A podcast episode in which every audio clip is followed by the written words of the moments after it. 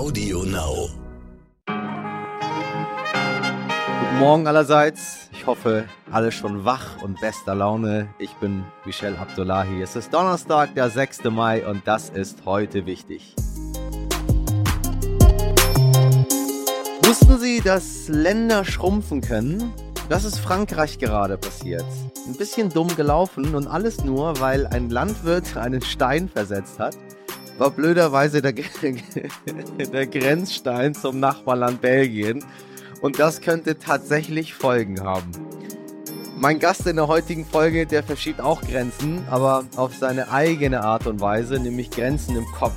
Bei uns ist gleich jemand zu Gast, den man mit nur zwei Worten beschreiben kann.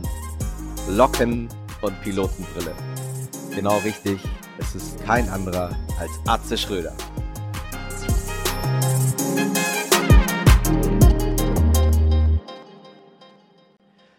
Wo wir gerade über Grenzen reden, muss ich was vorwegschieben, denn einer hat gestern eine deutlich überschritten, wollte er natürlich nicht. Kennen Sie das, meine Damen und Herren? Da sind Sie mal kurz ein kleines bisschen unkonzentriert und schicken eine Nachricht in die falsche WhatsApp-Gruppe. Ein bisschen unangenehm. Ist jetzt Jens Lehmann passiert und der ist generell etwas unangenehm, das sage ich schon seit Jahren. Jetzt wissen es aber auch alle anderen. Er hat gestern anscheinend die Chats vertauscht und an den ehemaligen Fußballnationalspieler Dennis Aogo geschrieben. Ist Dennis eigentlich euer Quotenschwarzer? Die Nachricht war, glaube ich, nicht für Aogo bestimmt. Aogo hat davon einen Screenshot gemacht und bei Instagram reingestellt, wie man das heute macht 2021 und die Reaktion von Lehmanns Arbeitgebern kam prompt. Die Entsendung in den Aufsichtsrat von Hertha BSC entfällt, sagt die Vereinsführung, und auch Sky schmeißt ihn raus. Man habe nicht mehr vor, ihn als Gast in Sendungen einzuladen.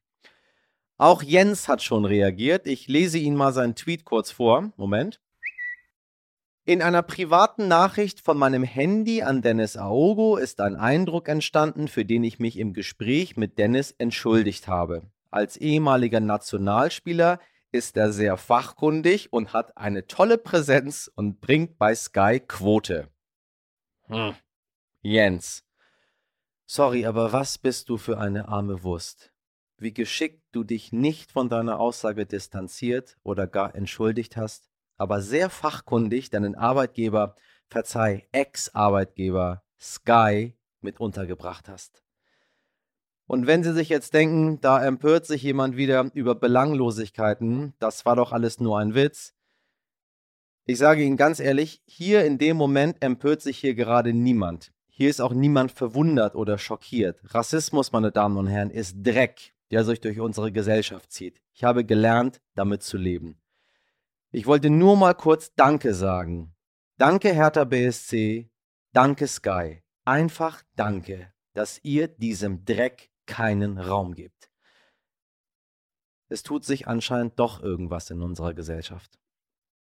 Dennis Aogo hat indes Lehmanns Entschuldigung angenommen. Warum und was die beiden am Telefon miteinander besprochen haben, bleibt wahrscheinlich für immer ihr Geheimnis. Und jetzt schauen wir zu unseren Freundinnen nach Schottland. Da wird heute nämlich über Grenzen abgestimmt, zumindest indirekt. Die Schottinnen wählen ihr Parlament und je nachdem, wie die Wahl ausfällt, könnte das Folgen haben. Mehr weiß meine Kollegin und RTL-Korrespondentin Katharina Delling. Die Schalte. Katharina, erzähl mal, welche Folgen denn? Hallo Michelle. Tja, also in Schottland vertritt schon seit vielen Jahren die SNP, also die schottische Nationalpartei, das Volk und Nicola Sturgeon ist da die Vorsitzende. Und die hat jetzt natürlich ordentlich Wahlkampf gemacht ähm, in den letzten Wochen und Monaten. Und äh, ihr größtes Versprechen war quasi, sie hat gesagt, okay, wenn ihr mich wieder wählt, dann werde ich dafür kämpfen, dass es ein zweites Unabhängigkeitsreferendum gibt. Ja, verstehe. Aber jetzt warst du ja eine komplette Woche auf Recherchereise in Schottland unterwegs. Wie ist denn aktuell die Stimmung? Stimmung? Wie wirken die Menschen auf dich? Also ich würde sagen, die Schotten sind ebenso geteilt, was die Unabhängigkeit angeht, wie die Briten insgesamt, was den Brexit angeht. Also es werden alle paar Wochen neue Umfragen gemacht und ähm, jetzt gerade die letzten haben immer wieder ergeben, dass es keine klare Mehrheit gibt. Also weder für die Unabhängigkeit vom Vereinigten Königreich noch dagegen. Und das ist auch eigentlich das, was ich da erlebt habe jetzt bei meiner Reise.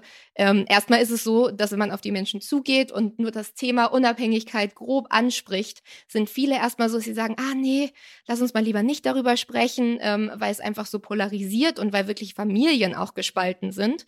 Ähm, und dann können sie aber irgendwie doch nicht an sich halten, weil da so viele Emotionen drin stecken in diesem Thema. Und ähm, es gibt wirklich viele Schotten, die sagen, wir haben Familienmitglieder, die wohnen in England, ähm, wir haben da viele Freunde, wir fahren da gerne hin, äh, wir sind doch alle eins, wir sollten zusammen sein, wir sind stärker zusammen, gerade jetzt nach dem Brexit. Und wir haben ja auch gesehen, was der Brexit gemacht hat, wie hart es war, da eine Lösung zu finden. Und das wollen wir in Schottland einfach nicht nochmal durchmachen. Und dann gibt es aber auf der anderen Seite mindestens genauso viele, die sagen, sie wollen gerne, dass Schottland von einer schottischen Partei regiert wird und es gibt auch einige, die gehen so weit und sagen, sie sind Schotten, aber sie sind keine Briten.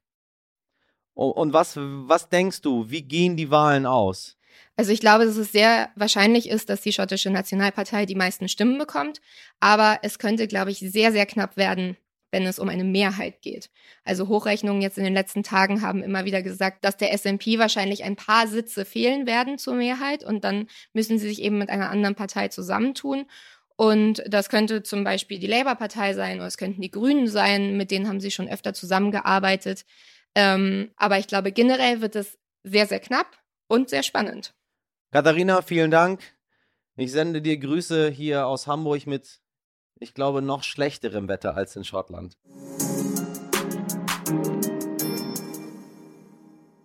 Meine Damen und Herren, meinen heutigen Gast habe ich Ihnen schon verraten. Ich freue mich riesig, dass er hier ist. Atze Schröder, ich mag den einfach. Atze kennen die meisten von uns seit Ewigkeiten. Also ich glaube seit Ende der 90er, als er mit der TV-Sendung Alles Atze in einem Kiosk in Essen-Krei seine Fernsehkarriere gestartet hat. Man kann zu ihm oder seinem Humor ja stehen, wie man will, aber Atze ist seither wohl auch deshalb nicht mehr von der Bildfläche verschwunden, weil er sich ständig transformiert. Wir sind also irgendwie schon wieder bei diesen Grenzen. Dieses Mal bei denen, die in uns selbst verlaufen und die wir, naja, wenn es gut läuft, ständig neu verschieben. Hier in Hamburg jedenfalls, wo Atze seit kurzem lebt, hört man zum Beispiel, dass er mittlerweile vegan ist und Fahrrad statt Porsche fährt. Und neulich erst habe ich ihn im Frühstücksfernsehen mit großer Selbstverständlichkeit gendern gehört. Wir haben einiges zu besprechen. Atze, ich grüße dich du vom ehemaligen Ruhrpott-Proll zumindest, sag ich mal, zum bemühten Feministen. Wie kam das? Äh, ja, man unterliegt ja selbst als Komiker einer gewissen äh, Entwicklung, wenn man nicht völlig verblödet ist. Andererseits, äh, ja, ich werde natürlich auch immer wirklich skeptisch, wenn Leute, Männer von sich sagen, sie sind Feministen. Äh, gleichwohl muss ich sagen, ich bin im Frauenhaushalt aufgewachsen, Oma, Mutter, Schwester. Äh, für die war Feminismus nie ein Thema, weil es war klar, dass Frauen das stärkere Geschlecht sind. Also insofern bin ich mit der Muttermilch da reingestolpert. Ein bisschen frech gefragt, wirst du denn jetzt folgerichtig auch Annalena Baerbock wählen? Äh, könnte ich mir gut vorstellen. Äh, was ich unter anderem an ihr mag, ist, dass sie so akribisch ist. So äh, dieser Fleiß, der mir abgeht, den hat sie. Und ähm, ich bin wahrscheinlich eher wie der Habeck, äh, so der Seelenfänger. Aber äh, da ist ganz gut, wenn man äh, eine Realistin mit Arbeitsärmeln im Haus hat. Schau mal, ich meine, da gab es doch jetzt gerade dieses Beispiel, dass bei den ZDF-Nachrichten bei ähm, wie heißen sie nochmal, verdammt, die äh, heute, die heute Nachrichten. Also in den heute Nachrichten sagt Klaus Kleber, ähm, liebe ZuschauerInnen, also er gendert. Und das regt die Leute so derbe auf, dass sie ihn nicht nur beleidigen und bepöbeln, sondern ihm Morddrohungen schicken. Also ich meine, nur weil er ZuschauerInnen gesagt hat. Ähm, wie ist das bei dir? Also hast du, ist es ähnlich? Nur weil man gegendert hat. Naja, erstmal muss man ja feststellen, dass es sowieso immer, wahrscheinlich immer schon gab, äh, Antipoden, die äh, ja qua Existenz erstmal anderer Meinung sind. Andererseits, wenn äh, ZuschauerInnen gesagt wird, und ähm, ich habe sowas letztes auch erlebt, dass mir jemand oder mehrere geschrieben haben, sag mal, hast du jetzt einen Sprachfehler oder äh, ist dein Sprachzentrum gestört? Hm, Wenn das nicht drin ist, also wenn man diese Transferleistung nicht hinkriegt, dann sollte man vielleicht dringend noch mal eine Schule besuchen. Äh, auch in dem Wort Theater ist ja ein kleiner Stopp drin und das haben wir uns alle schon so angewöhnt, dass es nicht mehr schwerfällt. Also sollte das drin sein, kann man erwarten. Aber die Frage war, glaube ich, äh, warum ich äh, denke, dass es so ist. Ja, bei Veränderungen drehen ja immer alle durch. Und in, und in Zeiten von äh, Twitter, quasi der Bürgerkrieg für die Tasche, ist es natürlich leicht, sich aufzuregen, auch aus dem Ohrensessel heraus. Naja, nun ist die Frage, tut, wa, was tut dem Humor gut und was tut dem Humor nicht gut? So, es gibt immer wieder Comedians, Felix Lobrecht macht das beispielsweise, die irgendwie diese neue Political Correctness ähm, ja in der Kultur zumindest kritisch sehen. So, Ja, weiß ich nicht, ich habe da mittlerweile keine abschließende Meinung zu, sondern überlege mir das auch immer wieder neu. naja, dann muss aber wenigstens der Gag so gut sein. Äh, wem sage ich das? Das weißt du besser als ich. Äh, Gesellschaft ist Sprache, äh, wir, die Kommunikation ist das, womit wir in Kontakt kommen. Ähm, und wenn wir da nicht äh, das dem auch beugen und dem Zeitgeist beugen und der menschlichen Entwicklung beugen, äh, dann würden wir ja dumm bleiben. Wer will das schon?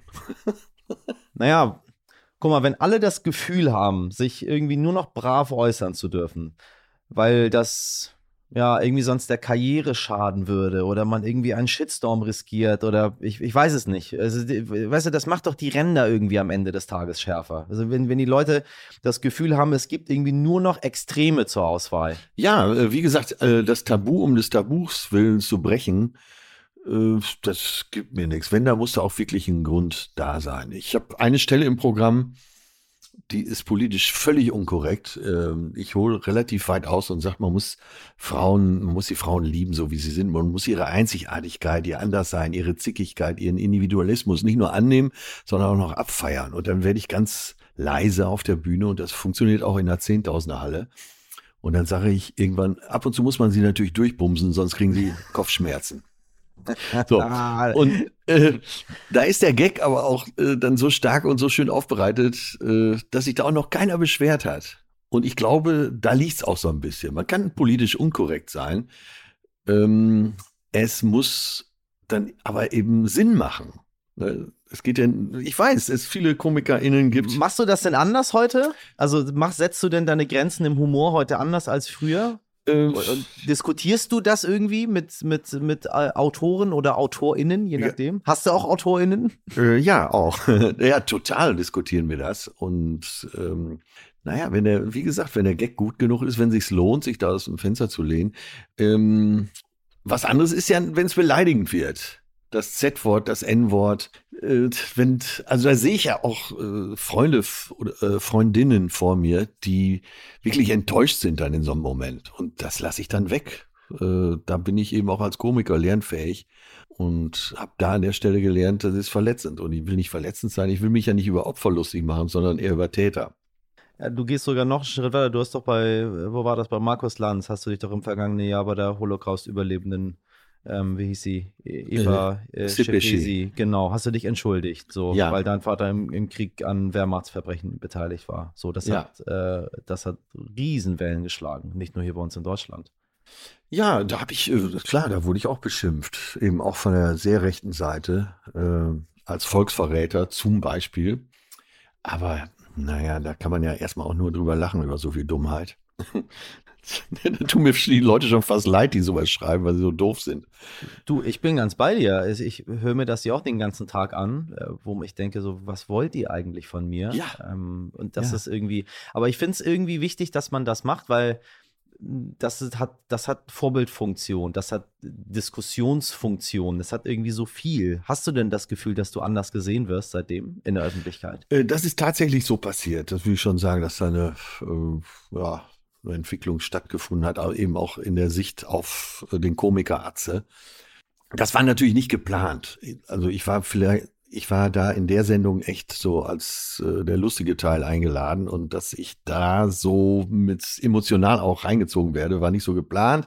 Äh, auch dass ich mich entschuldige, war ganz spontan aus dem Gefühl heraus. Ich bin natürlich jetzt froh, dass ich es gemacht habe, habe auch mit Eva und ihrer Tochter äh, regen Kontakt. Doch, das hat mir, das war einer der großen Momente meiner Karriere, würde ich jetzt mal sagen. Und der war nicht geplant. Und das ist eigentlich das Schöne daran. Wow, wow. Vielleicht sogar der größte Moment. Aber das ja. ist aber krass. Das muss ja schon was ausgelöst haben, wenn du so jetzt rückblickend darüber sprichst, ne? Und du bist noch im Kontakt. Das, das darf man auch nicht vergessen. Das ist nicht in eine, eine PR-Aktion. Nee, das nee, nee. Kommt, Es- kam aus dem Herzen. es- hab, ich hab's auch, ich hab's ja gesehen. Das hat, man hat es auch richtig gespürt, wie da, wie das was mit einem gemacht hat oder wie es was mit dir gemacht hat, auch in dem Fall. Ja, das hat echt eine Menge mit mir gemacht. Und äh, es gab natürlich dann viele Interviewanfragen, die ich alle abgesagt habe. Ich wollte es auch nicht benutzen. Der Spiegel wollte auch äh, eine Story machen. Aber ich wollte auf keinen Fall, vor allen Dingen vor mir selber, nicht in Verdacht geraten, dass ich das irgendwie karrieretechnisch benutze. Muss Kultur am Ende denn irgendwie doch noch immer irgendwie was Politisches haben, damit sie was taugt? Ist nicht Kultur, gerade auch Humor, automatisch politisch? Das lassen wir jetzt mal unsere ZuhörerInnen entscheiden. mein Lieber, ich danke dir ganz, ganz doll für deine Zeit. Ist immer schön, deine Stimme zu hören. Ja, Pass auf dich auf. danke, Michelle. Heute nichtig. So, kommen wir zurück zu den Grenzen vom Anfang. Mit denen ist das so eine Sache. Manchmal verschiebt man welche und niemand bemerkt es. Und so ist es diesem belgischen Bauern auch ergangen. Der hat nämlich in dem Dorf Erkelin an der Grenze zu Frankreich einen Grenzstein versetzt. Und zwar, weil der seinem Traktor im Weg war. Damit hat der Bauer Frankreich ein Stück kleiner und Belgien ein Stück größer gemacht. Aufgefallen ist das Ganze offenbar erst, als ein kundiger Spaziergänger vorbeigekommen ist. Das berichtet zumindest die BBC. Und der Bürgermeister des französischen Nachbarortes war wohl nicht ganz so zufrieden mit der Aktion. Dem Landwirt droht nun tatsächlich eine Strafe. Außer er rückt den Stein ganz schnell wieder an die richtige Stelle. Ach, wenn sich doch jeder Grenzkonflikt auf der Welt so einfach lösen lassen würde. Wäre das nicht schön? Ja, damit sind wir auch schon wieder am Ende für heute. Mich hören Sie ab morgen wieder ab 6 Uhr bei Audio Now und überall, wo es Podcasts gibt. Wenn Sie mögen, schreiben Sie mir eine Mail an heute wichtig stern.de und teilen Sie Ihre Gedanken mit mir. Ich werde sie gerne lesen. Und jetzt starten Sie gut in den Tag und machen Sie was draus. Ihr Michel Abdullahi.